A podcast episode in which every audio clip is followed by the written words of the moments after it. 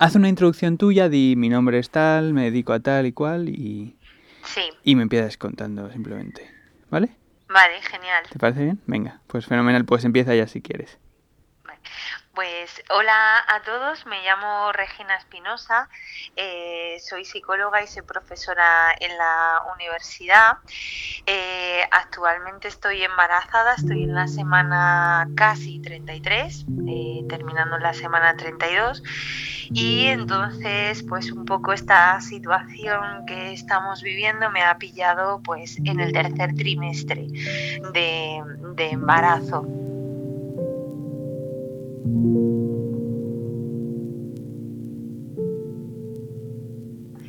Es cierto que lo que más me preocupa es un poco mis citas médicas, porque es, la semana que viene tengo mis pruebas de tercer trimestre. Entonces es verdad que ahora mismo lo que más me preocupa es que no me gustaría que me las cancelaran y me gustaría ir, pero claro, cuando vaya, pues en principio intentaré eso, seguir todas las recomendaciones posibles.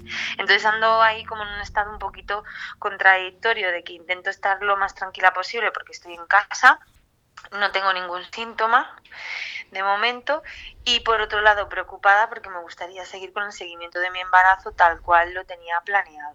Tengo una pregunta porque has dicho em, seguir con tu embarazo eh, según lo tenías planeado. ¿Qué cosas pueden, pueden cambiar, que puedan Exacto. trastocar ¿no? ese plan inicial?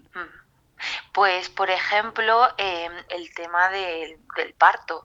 No sé, supongo que los recursos en la sanidad pública, pues si se van a ver limitados algunos hospitales, por ejemplo, a mí me corresponde La Paz, entonces a veces te llegan informaciones de que es uno de los hospitales, pues por ejemplo, más saturados, obviamente, que atiende pues eso, ¿no? Hay mucha dedicación a las personas infectadas, entonces bueno, pues no lo sé, a mí aún me queda, ¿no? Pero en principio es, pues no sé si podría acudir a ese hospital o deberían a lo mejor recomendarnos otro, ese tipo de cosas. ¿Cuándo, ¿cuándo está previsto que, que tengas tú a tu bebé? Eh, la primera semana de mayo, el 7 de mayo. Ajá. Adelantar la- el nacimiento no sería adecuado, claro, porque... En principio no. Hay una fase que a veces hablan los profesionales como de riesgo, o sea que no es adecuado que se adelante Claro. mucho más. Pero bueno, quizás mm, a lo mejor finales de abril, o sea, entre la semana que se llama la 38, la Hmm, eh, 37, 38, pues a lo mejor podría ser algo hmm. en principio que entra dentro de las posibilidades y que sería normal. ¿Te preocupa que no vaya a haber a lo mejor eh, sitio en los hospitales cuando te, cuando te toque dar a luz? Eh, sí, Mm, claro, eso sería una de las cosas más relacionadas, más que con el seguimiento ahora de mi tercer trimestre, de cara al parto.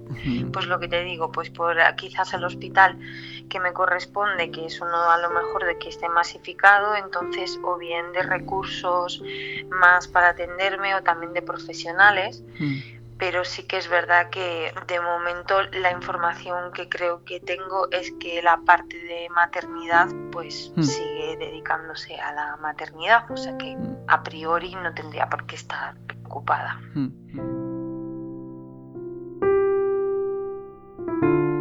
Un hospital, por ejemplo, ¿te parece que es seguro ahora? ¿Tú, tú crees que, que no hay problema en, en ir al hospital? En, en principio mm, no estoy de momento muy preocupada en torno a eso, por eso te digo que no sé si es falta de información o, o exceso de confianza en los profesionales. Entonces, en principio, mm, creo que la atención, si la necesito, la recibiría. Mm. Obviamente es verdad que, mm, que estar en esos contextos que ahora mismo son de riesgo, pues supongo que aumenta la probabilidad de que me pudiera contagiar, obviamente.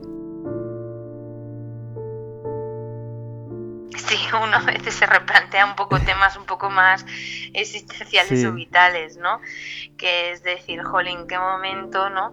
Pues bueno, como por un lado era como muy deseado, teníamos muchas ganas de tener un hijo, etcétera, Mm. bueno, te lo planteas con optimismo y, y bueno, al final es como una nueva generación en un contexto determinado y, y con esperanza, ¿no? Con optimismo y, y confianza. Pero claro, cuando ya llega en el momento en el que estamos y tal, pues bueno, no deja de ser preocupante, ¿no? De pensar un poco, pues, que puede desarrollarse quizás en un entorno, en una sociedad, pues, con problemas, pues, que quizás antes no teníamos o ni nos mm. planteábamos, pero bueno, mm. algunos dicen que según respondamos a esta crisis eh, se va a ver un poco la evolución de, mm. de los tiempos venideros, ¿no? Entonces, bueno, de momento con esperanza. ¿Cómo, ¿cómo es tu, tu, día a día en, en casa estos días? Hmm. Pues intento levantarme más o menos a la misma hora y además es fácil porque duermo poquísimo ¿Ah, ahora, entonces no, no me importa madrugar y luego depende, si por ejemplo hoy he tenido clase a primera hora a las 9 de la mañana, pues intento lo mismo, asearme, desayunar, etcétera, como si fuera a salir de casa. Mm. Las clases son online, así que ahí estoy como un par de horas. Mm. Y, y, luego después, pues igual, intento... Mm, pues hacer más tareas, por ejemplo, domésticas y moverme un poco. Como se han visto también paradas mis clases de preparación al parto, eh, hay días que me veo eh, tutoriales en YouTube y mm. hago algunos ejercicios de gimnasia para mujeres embarazadas mm. en el tercer trimestre. Entonces intento seguir con mi preparación al parto mm. en ese sentido. Y luego aprovecho para descansar muchas veces.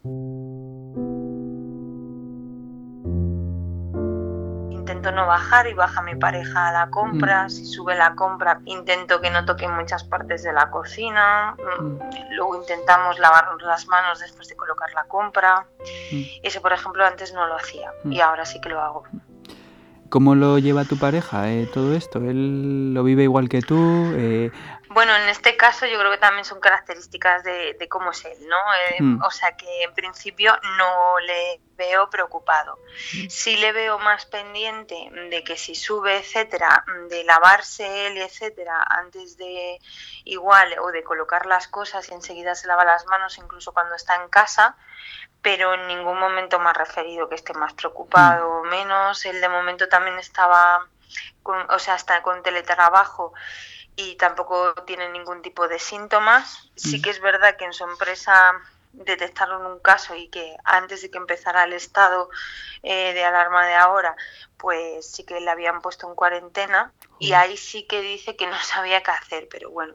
¿Tus padres o familiares cercanos eh, cómo lo llevan? Uno, el no poder veros y dos, eh, pues eso, que tú estés embarazada, te envían información diciéndote, ten cuidado. Sí, sí, ellos sí, ellos por ejemplo sí que lo he notado. Eh, por ejemplo, en familiares cercanos, mi madre, mi hermano y también en amigas, en algunas, eh, desde el inicio ya me hablaban de tú ten especial cuidado, date la baja, no vayas a trabajar antes de que ya nos mandaran al teletrabajo y, y también información. Sí, sí, sí, las dos cosas. Entonces, e, en ese caso sí que les veo como un poco más preocupados. Y mi madre pues intentó mandarle fotos de mi barriga y, videoconferencias porque justo ahora era cuando más me estaba creciendo y pero bueno, quitando eso también está como muy contenta y positiva, así que tampoco intentan preocuparme lo menos posible. Eh, y tú, por ejemplo, te encuentras a veces, eh, porque a mí me pasa, eh, sumida como en una especie de bucle de búsqueda de información, en el que tú incluso retroalimentas tu preocupación.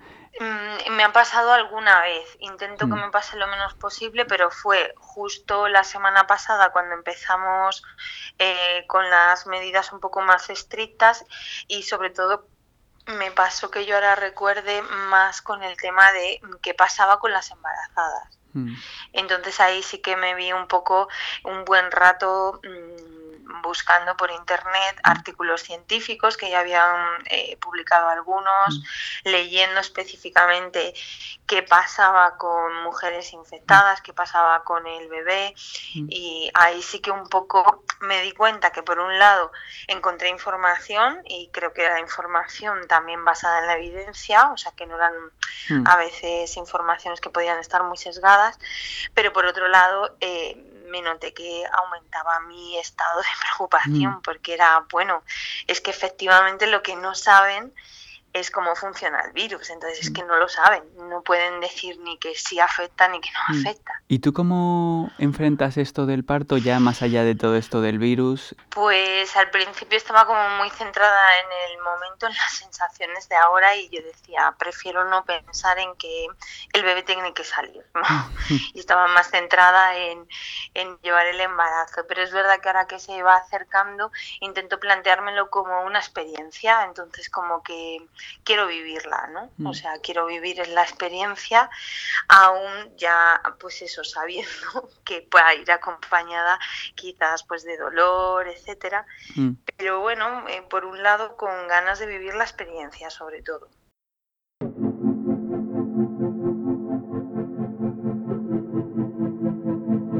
Hace ya bastantes meses me dieron la noticia de que era un niño, entonces es verdad que en mi caso cuando super sexo pues empiezas a hacerte un poco más la imagen ¿no? de, de lo que puede llegar a venir. No es que haya fantaseado especialmente ni con su aspecto físico, mm. ni ni con cosas así muy concretas de su personalidad, pero sí que es verdad que yo creo que al final esperas de que sea todo normal, que nazca sano y en principio pues muchas bromas pues con mi pareja o con la familia, sobre todo en a quien podría parecerse y quizás esperamos muy esperanzados un niño tranquilo, mm. comilón, dormilón, es decir, quizás una parte ideal quizás del mundo de los bebés, pero bueno, más parecido un poco a lo que somos mi pareja y yo. Mm. Y sí que es verdad que a veces con alguna ecografía se intuyen algunos rasgos y ah, bueno, pues ya te haces un poco a la idea. ¿Qué rasgos has intuido? Creo, sí, pues yo creo que se parece más a mí que, al padre. Así que eso es un poco... Eh, fantaseo más con, yo creo que más con una necesidad de tocarle, eh, más que de verle siempre. de, que sea como que está ahí, ¿no? Eh, sí, como de tocarle mm. suavecito, calentito. Eh, entonces es más mm, quizás en lo que pienso, ¿no? En sentirle mm, por fuera, vamos, porque le siento ahora moverse, pero más como con el tacto que con, que con verle conocerle, ¿no? Sí. Pues muchísimas gracias, eh, Regina. Ha sido un, un, gusto hablar contigo. Espero que vaya fenomenal. Muchas gracias. Muchas gracias a ti también por invitarme. Y, bueno, espero que sirva un poco eh, mi experiencia más personal.